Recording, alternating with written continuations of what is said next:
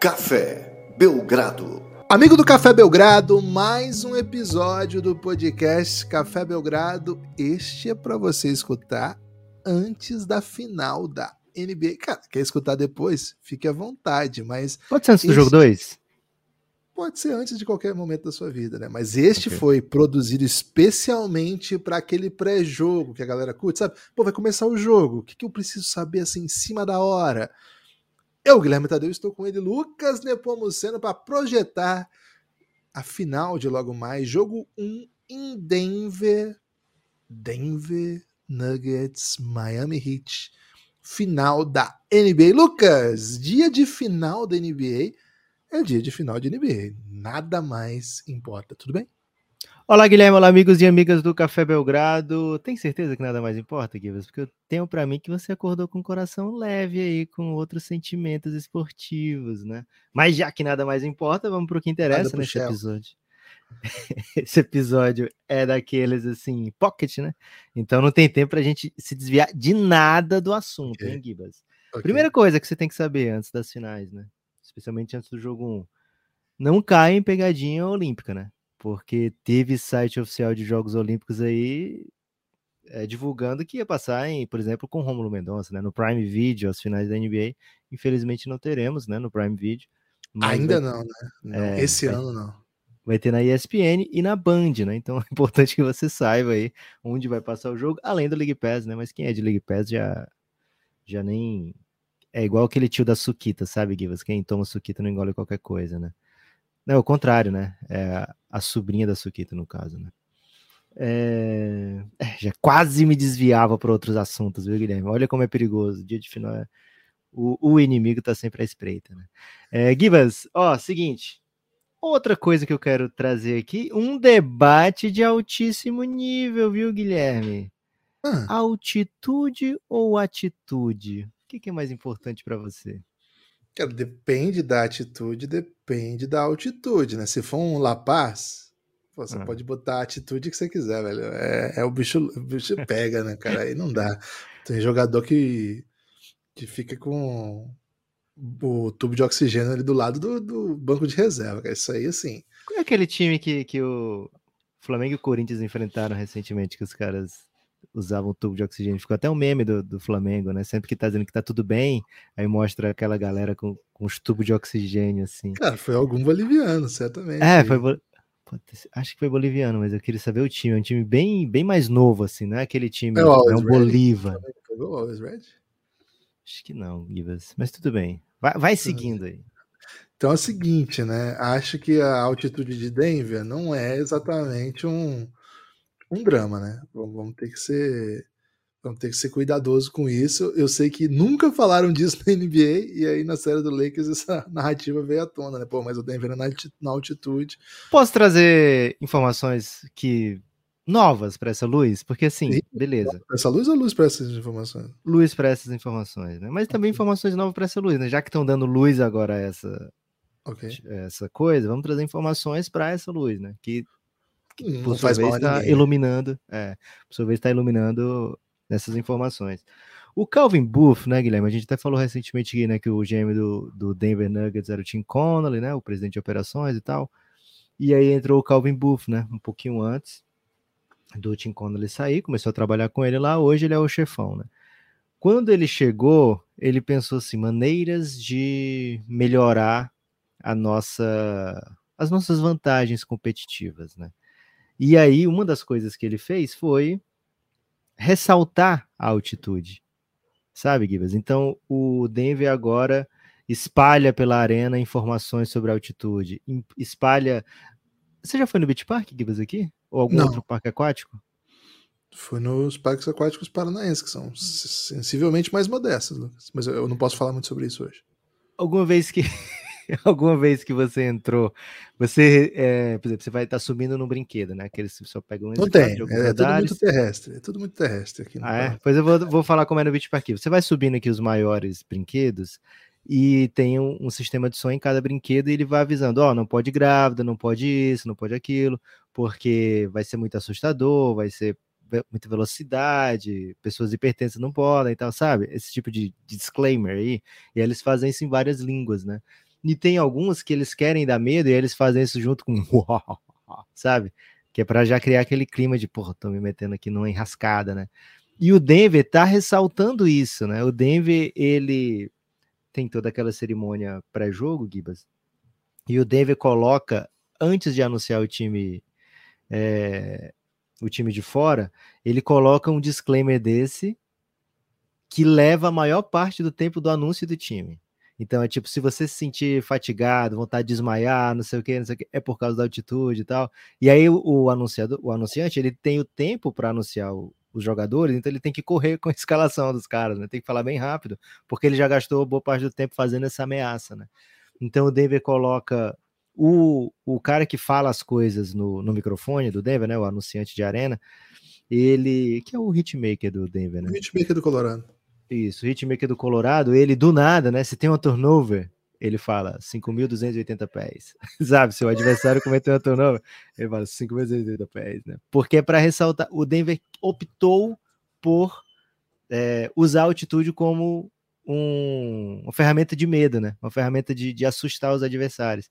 E aí tem essa matéria da ESPN nessa semana, e ele traz um balanço histórico, né? O Denver é o time que tem o melhor diferencial de vitórias de dentro de casa para fora de casa. Então, assim, são 30 pontos percentuais que o Denver tem de vantagem, né? Quando joga em casa em relação ao que joga fora de casa. É a maior da liga, né? Histórica, não é desse ano, é histórica. É... O Denver, aí nessa matéria, eles pegaram depoimentos de adversários e de jogadores do Denver também, né? Do técnico, Mike Malone, todos ressaltando que, cara, faz diferença sim, né? Então eles pegaram, por exemplo, o depoimento do Aaron Gordon, que vinha jogar antes uma vez por ano, quando ele estava no Orlando, ele dizia que às vezes ele não sentia nem os músculos dele quando ele estava jogando em Denver. Né? Então, assim, por isso que eu te pergunto. O, e, e, o Miami foi perguntado sobre isso na coletiva e eles estão indo no lado da atitude, viu, Guilherme? Eles falam: não, pô, bota no Monte Everest esse jogo aí que a gente joga igual, né? Não tem problema. É hit culture aqui, né? E aí eu tô, tô trazendo para você, Guilherme. Vai fazer diferença? Você sente que vai fazer diferença? Quando começar o jogo, é para prestar atenção nisso? Ou atitude acima de altitude? É eu prometi para você que ia trazer um debate daqueles, né? É isso. É, esse é um debate Fox Sport Rádio, né? Na minha opinião, um debate que em não memória. faz menor sentido. O Denver Nuggets tem essa altitude aí faz quanto tempo e agora finalmente chegou no final, né? Lucas, só uma para trazer mais informações dentro das suas informações, né? Luiz, é, e onde é que fica Luiz no meio disso? São 5.280 pés, o equivalente Isso. a 1.600 metros. 1.600 metros acima do nível do mar. Lucas, sabe quanto é os jogos no Bolívia, no The Strongest? 3.600, né? 3.600. É mais que o dobro dessa altitude de Denver. Aí, tipo, não dá nem para conversar. Para você ter uma ideia, na Libertadores você tem ainda o em Quito, 2.800. Guayaquil, 2.800. Tem Arequipa, no Peru, 2.300. Essas são as altitudes que são consideradas assim. Pô, é punk lá, né? É punk. A de Denver, Lucas, tá, cara, não, não, tem aqui. Potosí, Guilherme. Potosí. Potosí. É o time que eu tava tentando Potosí, não. O Corinthians nunca jogou contra o Potosí? Não, deve ter pegado algum momento, mas não, não me lembro, pelo menos recentemente. Okay. Cara, mas eu acho que 1.600 metros é capaz de ter jogo no Brasil com essa altura. Ninguém fala É, eu tava querendo essa, essa informação. Como é queria saber qual é o estádio mais alto do Brasil. Procurei aqui, não achei. Qual velho. estádio de região mais alta do Brasil. Lucas, temos que seguir porque hoje é pocket, é mas... Pocket. Mas essa é, altitude versus atitude é basicamente o mote desse episódio, né, Guilherme? É isso. O, Lucas, o estádio com maior altitude na Latinoamérica é o... Mas eu quero saber do Brasil, Gibbs. É, mas é porque eu, eu tô trazendo a informação do Always Red, né, que eu tinha trazido, que era 4 mil metros o Always Red. Esse é punk, hein, velho? 4 mil metros. É, Potosí, eu acho que é isso aí também, velho. É, Potosí é 4 mil metros também. E não tem assim, o Del Valle é 2,500 e não se fala de nenhum Brasa aqui. É... O Brasa não Pô, pegou. O é Del, Va... o Del Valle maceta em casa, né? Mas ele maceta fora também. É, eu queria saber do Brasil, quem, qual é a região mais alta, né?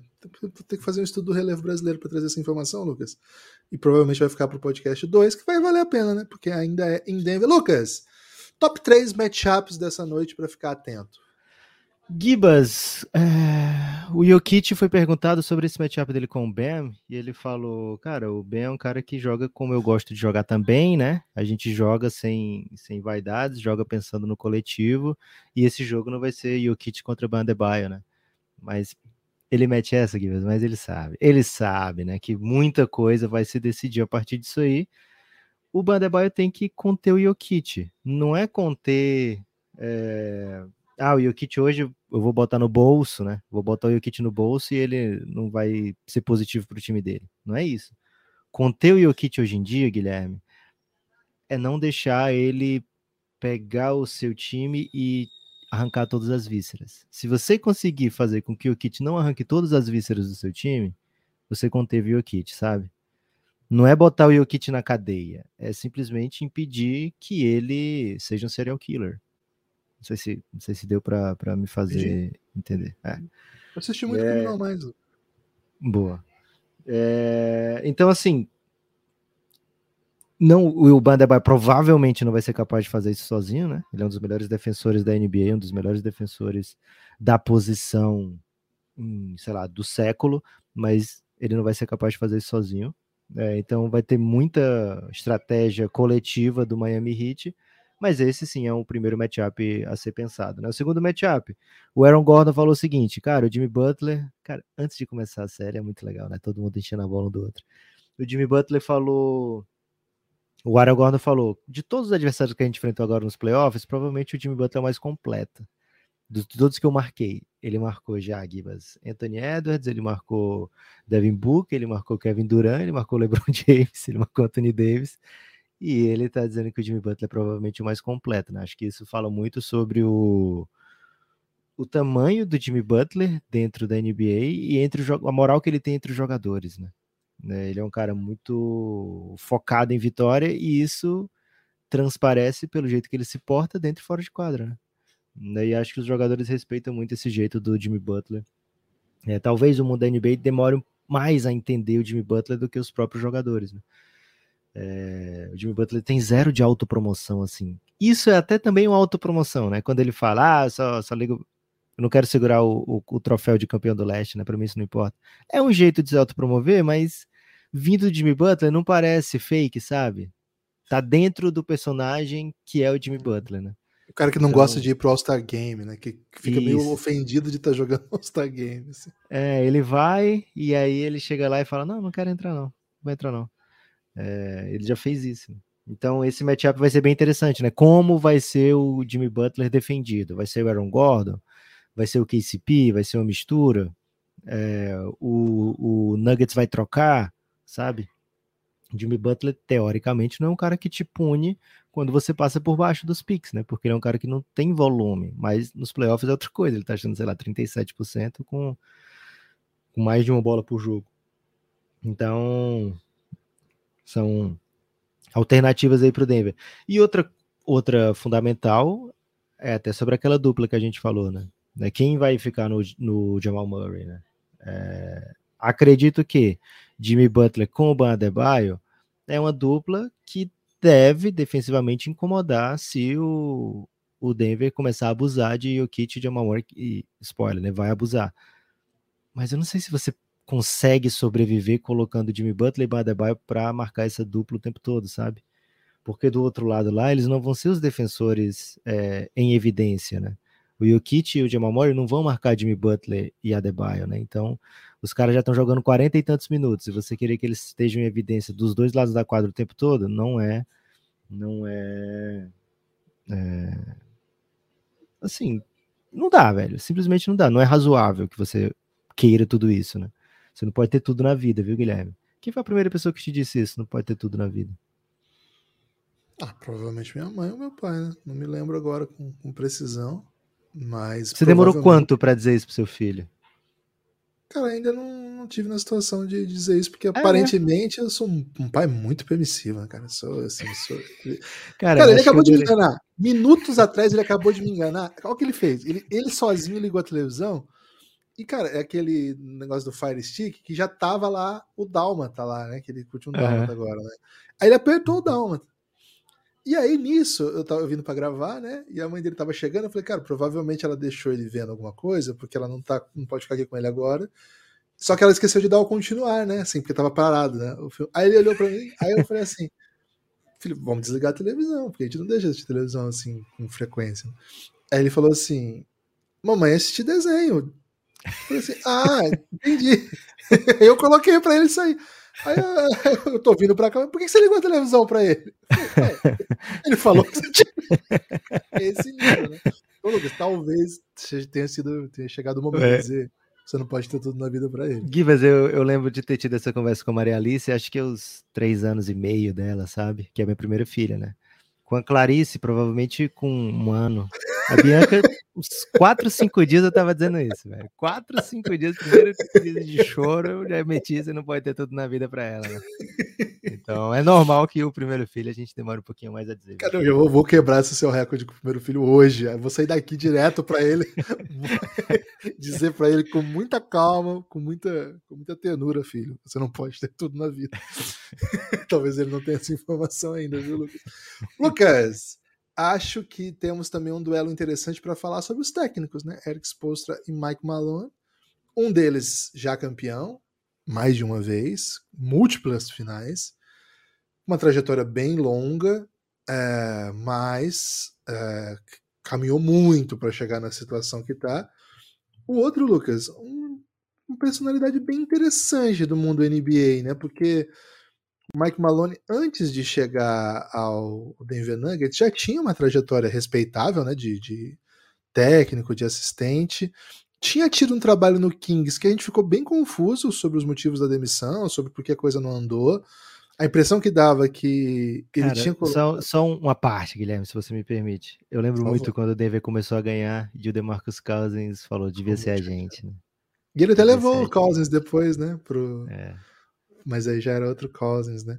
Mas ele foi talvez o primeiro técnico que tenha conseguido, assim, entender o Cousins e botar o time para jogar ao seu redor. E, cara, tirou muito daquele time, né? Não sei se estou sendo injusto com algum outro técnico que veio antes. Mas enfim, Sacramento foi esse capítulo esquisito, né, na trajetória dele. Um profissional que não foi jogador de NBA, é, foi, um, foi um jogador de college, como boa parte do, do, dos profissionais de NBA o fazem. Mas assim, né, jogador de college e, Lucas, formado em história, viu? Fala-se muito pouco sobre isso, mas Mike Malone é um historiador, formado em Loyola University. O maior historiador do basquete? Acho que não, Lucas, porque eu acho que ele não produz história do basquete, né? Mas talvez ele seja o maior Técnico é historiador, historiador, do basquete. Historiador do basquete, não historiador não do basquete. Não tô pronto. Não tô pronto para fazer essa afirmação, né? Porque okay. podem ter outros que eu não, não conheça, né? Mas é um dos grandes, né? É, da atualidade, pô, tá, botou o time na final da NBA. Talvez seja o historiador assim, com mais prestígio hoje no mundo, né? Porque as pessoas estão olhando muito pouco para a história, até falo isso com, com, um pouco de pesar. E ele tá aí na final da NBA, né? Não é fácil estar na final da NBA. A parte isso, né? Uma trajetória de assistente em vários cantos e até chegar nesse trabalho super autoral.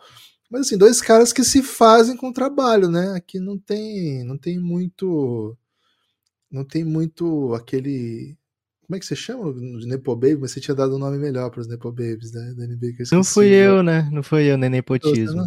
Infelizmente não fui eu. Não foi? Mas você né? trouxe para cá, né, nepotismo. Nepotismo, né? Assim, a gente vê muito disso, não só na NBA, né? Basta ver a final do NBB, por exemplo. Não é o caso do Mike Malone, não é o caso do Eric Spoelstra. Muita trajetória longa até chegar ao posto mais poderoso, né, cara? Geralmente esses próximo episódio que a gente for gravar daqui a pouco vai ter Nepo Baby, hein? Vai ter mais Nepo Baby.